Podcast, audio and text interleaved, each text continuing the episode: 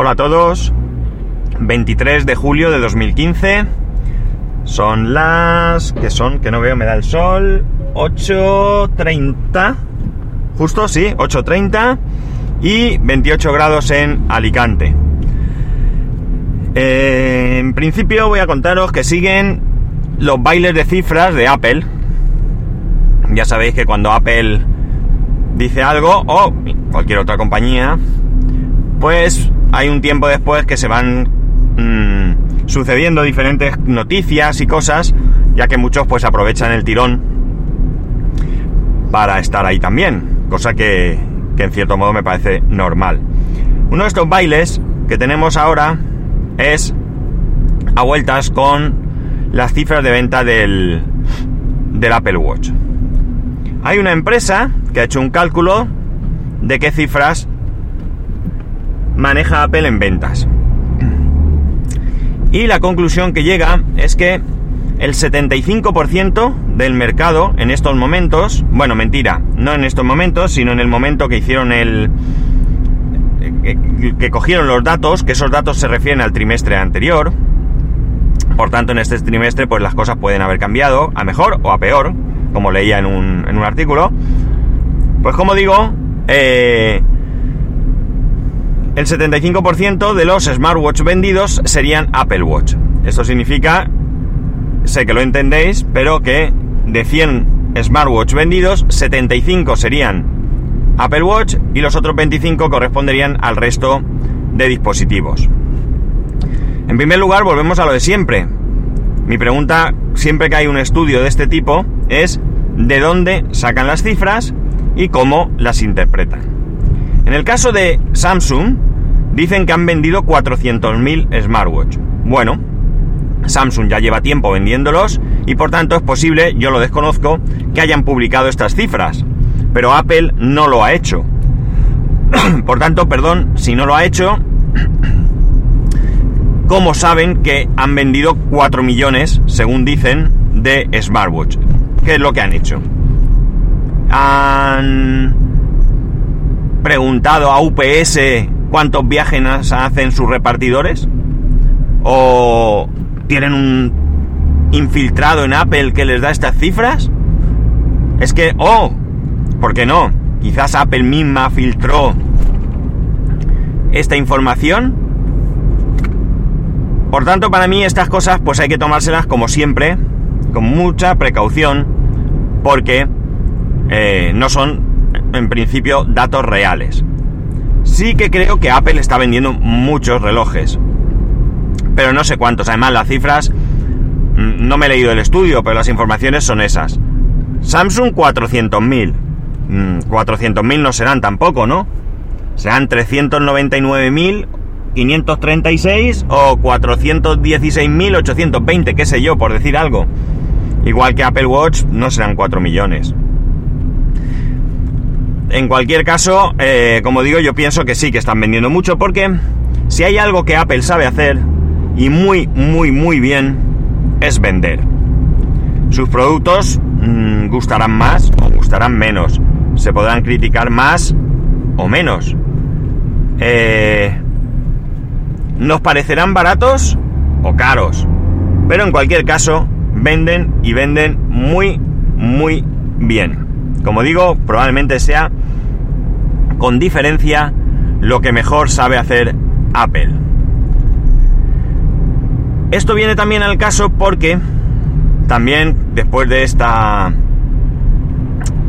de esta presentación de resultados, pues nos enteramos que Apple tiene en el banco, atención, sí, en el banco, 200 mil millones de dólares. En el banco, ¿eh? en cash, para ir con la tarjeta del cajero y sacar. Para ir a ventanilla y decirle al...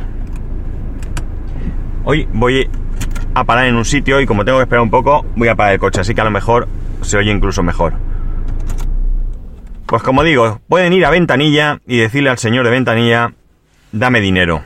O sea, imaginaros la barbaridad, 200 mil millones. Esto supone que en poco más, o mejor dicho, poco menos de de 5 años, a ver, 2012, no, poco menos de cuatro años, creo que eran tres años y ocho meses, han duplicado el eh, efectivo que tienen. En 2012 tenían dos, eh, 100.000 millones y ahora tienen 200.000 millones. Con ese dinero podrían rescatar Grecia. ¿Os imagináis? Podrían llegar a Grecia y decir, toma, todos vuestros problemas solucionados. Y además es un hecho que a mí me llama mucho la atención, porque eh, ellos cuando llegan las, las juntas de accionistas, una de las cosas que proponen es no repartir dividendos y quedarse con el dinero en el banco. Y los accionistas aceptan. Un accionista, un accionista de verdad, eh, lo que quiere es beneficios. Bueno, cualquier accionista evidentemente quiere beneficios. Pero aquí también puede haber un componente mmm, fanboy. Y por tanto, pues gente que compra acciones simplemente por el hecho de que, de que es Apple y quiere tener acciones de Apple. De hecho, yo mismo, a mí hay una empresa de, de valores, que, de estas que te inflan con spam, una más, pero me llamó la atención porque me regalaban 50 dólares, creo que eran. Sí, creo que eran en dólares. 50 dólares para que yo los invirtiera donde quisiera. Era una manera de engancharme para que yo invirtiera más, cosa que no han conseguido. Cuando yo me metí de esto ya hace algún tiempo, pues como yo no tengo absolutamente ninguna idea de bolsa, pues lo primero que vi me llamó la atención y que como marca conocía evidentemente que era Apple, pues compré. Debía comprar esos 50 dólares en acciones de Apple. Y esos 50 dólares hoy en día, pues la última vez que miré estaban, no suelo mirarlo nunca, porque es algo que ni, ni cuento con ello ni nada, es más un, pues un rollo fanboy que, cualquier otra cosa, pero la última vez que miré estaban ya por 80 dólares, 87 dólares creo recordar que era el importe. Evidentemente yo no soy accionista, yo no me considero accionista de Apple. Yo mm, con ese dinero ni siquiera tengo una acción, no llega ni a una acción. Y por tanto, eh, esto ya digo, es más un rollo fanboy que cualquier otra, cualquier otra inversión. Pero el auténtico, el auténtico inversor, ya sea grande o pequeño, lo que pretende siempre es ganar, ganar, obtener beneficios. En cambio, allí llegan a la Junta y dicen, no vamos a repartir dividendos y ese dinero nos vamos a guardar en el banco, pues para qué? Pues no lo sabemos, porque cierto que invierten en investigación y desarrollo, es cierto que están construyendo un nuevo campus, etcétera, etcétera. Pero estamos hablando de beneficios, de dinero que está ahí, que no lo han invertido en nada y que no y que lo tienen después de pagar, después de pagar la luz, el agua, el teléfono, los empleados, la señora de limpieza, etcétera, etcétera. Pero los accionistas aceptan. Eh, con ese dinero podrían comprar la compañía que se les planteara prácticamente. No estoy muy puesto yo en, en, en negocios, pero, pero por las cifras que se van barajando por, por ahí, ellos suelen comprar compañías que muchas veces nos enteramos de refilón porque lo que les interesa en sí no es la compañía, sino son las patentes. Realmente estas empresas, incluso Google o Microsoft, muchas veces compran compañías simplemente por las patentes que puedan tener, no por, por el negocio en sí, que a lo mejor el negocio, pues evidentemente eh, muchas de estas compañías pues ya están en, en muy mala situación y vendiendo la compañía compran las patentes y la compañía en sí desaparece. Entonces eh, compran compañías y pues eso invierten en cosas que seguramente ni conocemos, en cosas que conoceremos en un futuro, pero me parece tan salvaje tener esa cantidad de dinero en el banco? No sé. Estamos hablando que no son mm, propiedades. No se está valorando lo que vale la compañía por sus edificios, por, lo, por sus patentes, que también valen su dinero y se pueden cuantificar. No, no. Estamos hablando de dinero en efectivo. De dinero en la cuenta. Imaginaros vosotros vuestra cuenta. Vuestra cuenta, que podéis ir eh, al banco y sacar dinero pues para lo que necesitéis, para hacer la compra del día, para qué sé yo, para un capricho, para viajar, para lo que queráis, pero ellos de la gana, vamos, para tomar un café. Ellos tienen 200 mil millones de dólares, o sea, es bestial. Una vez lo comparaban con algún país pequeño de Europa, no recuerdo, alguno así tipo norte, mmm, Finlandia, no sé, no, no, no recuerdo qué país era, y tenía más dinero Apple que un país. O sea, es que es increíble. En fin, ellos sabrán qué, qué quieren hacer con, con todo ese dinero. Me parece escandaloso, la verdad.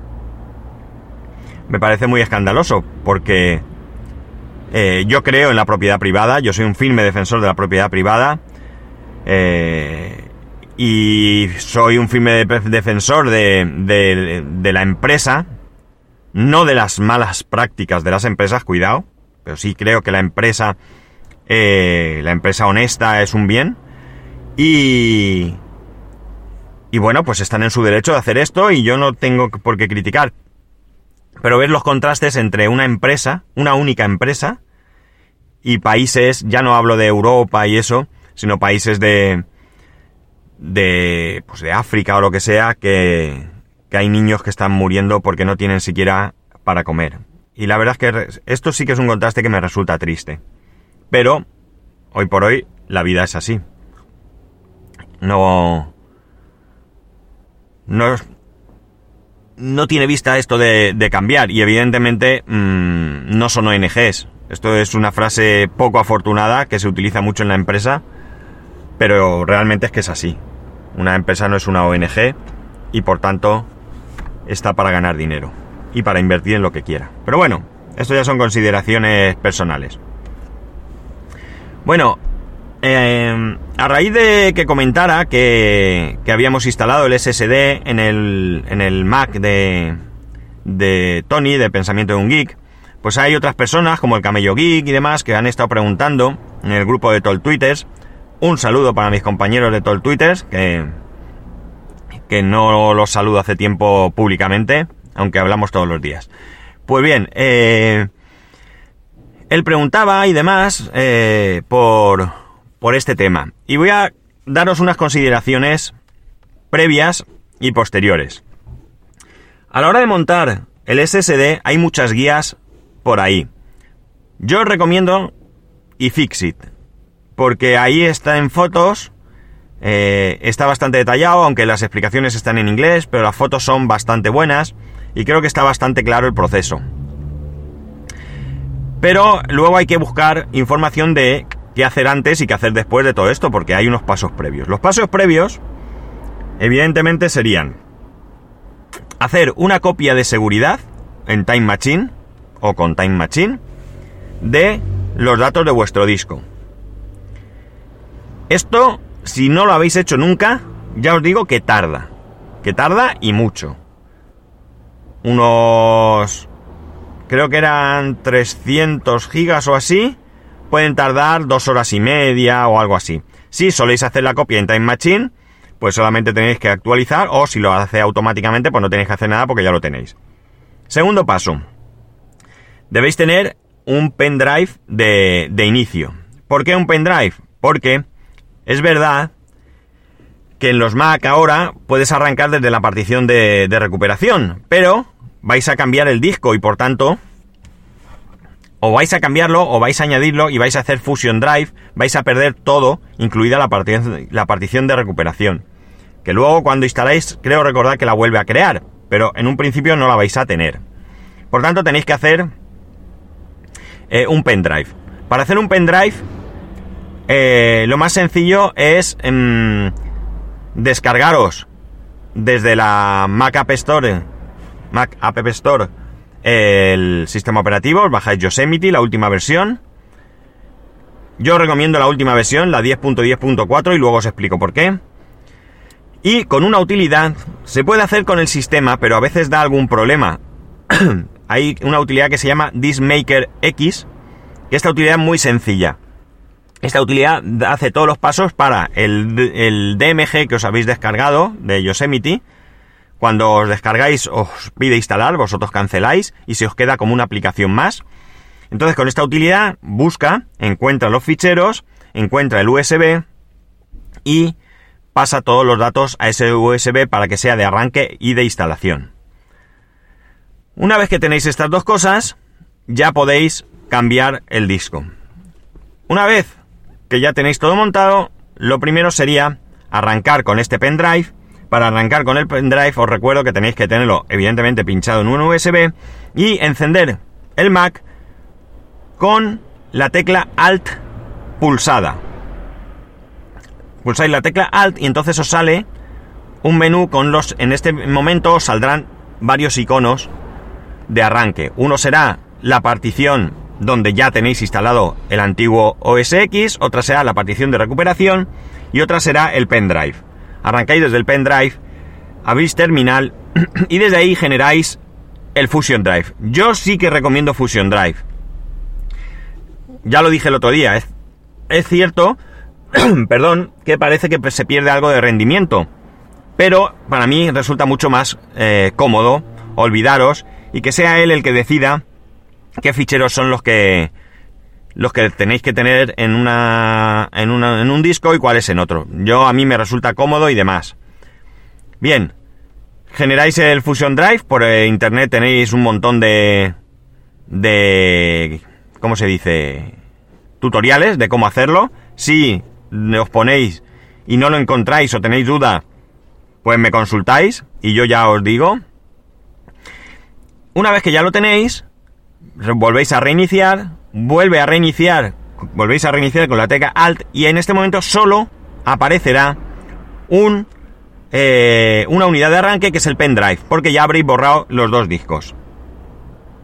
Volvéis, eh, como digo, arrancáis desde el pendrive y ya os aparece una única unidad.